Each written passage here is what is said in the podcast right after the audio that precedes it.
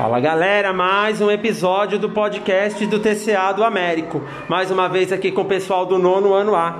Nessa vez o nosso episódio vai tratar de refugiados bem-sucedidos e mal-sucedidos. Com vocês, rapazes. Prazer, meu nome é Victor, eu sou do projeto Bem-Sucedidos e Mal-Sucedidos Refugiados nono A.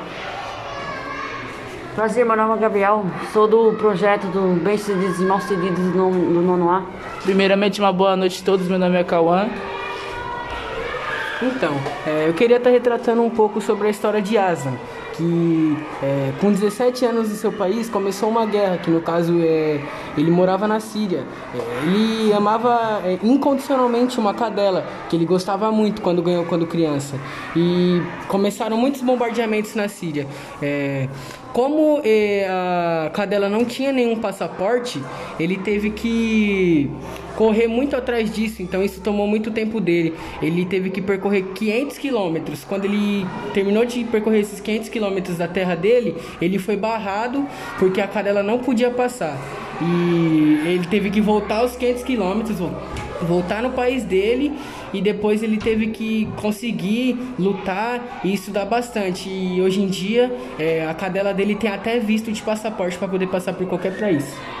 Então você coloca aí que até a cadelinha dele ganhou direito de ser uma refugiada, né? Até... Olha que bacana, curiosidade. É. Gostei disso aí. É... Eu tava vendo um documentário, eu achei bem interessante, né? Que passou na TV Cultura. Aí eu fui atrás, pesquisei sobre as fontes, né? Eu descobri também que ele é cozinheiro, o nome dele é Eard. É... Ele fugiu de uma guerra da Síria, né?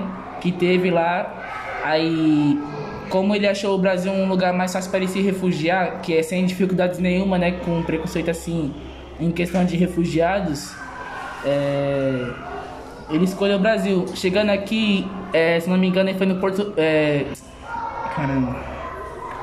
É, aeroporto de Guarulhos. Certo. Ele foi no aeroporto de Guarulhos e ele veio usando um tradutor. Né? Ele veio usando um tradutor de lá de Guarulhos pra cá. Uau! ele encontrou um táxi que foi, se não me engano, levou, deixou ele lá no Braz, assim que ele chegou. Deixou ele lá no Braz e aí ele arrumou um, um serviço de ajudante.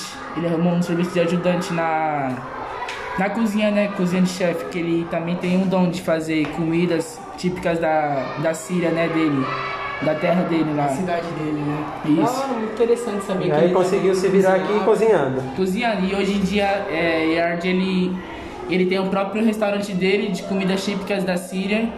E a situação dele hoje é bem sucedida aqui no Brasil.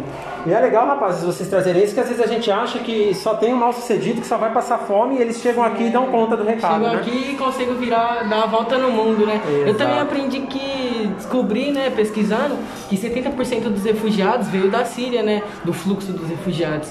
E uma em cada três pessoas não, não, tem água potável em casa. E três em cada cinco não consegue consumir o tanto de alimento preciso que é para o ser humano, né? Pra, Bacana. Aí a gente vai combinar um dia para a gente falar aqui só de como funciona essa questão de saneamento deles, tá?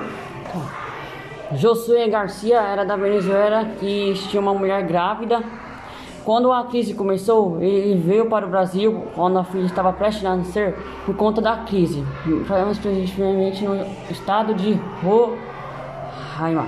Roraima. Roraima.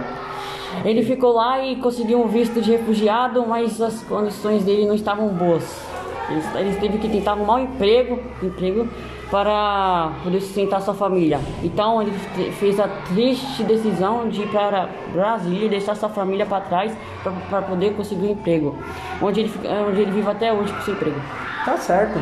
Rapazes, foi um prazer tê-los aqui. Muito obrigado por várias curiosidades. E continue estudando para a gente fazer mais um episódio aí desse saneamento básico, ok? Pessoal, então quem está aí curtindo esse podcast, aguarda aí que já já sai outro fresquinho, ok? Um abraço a todos.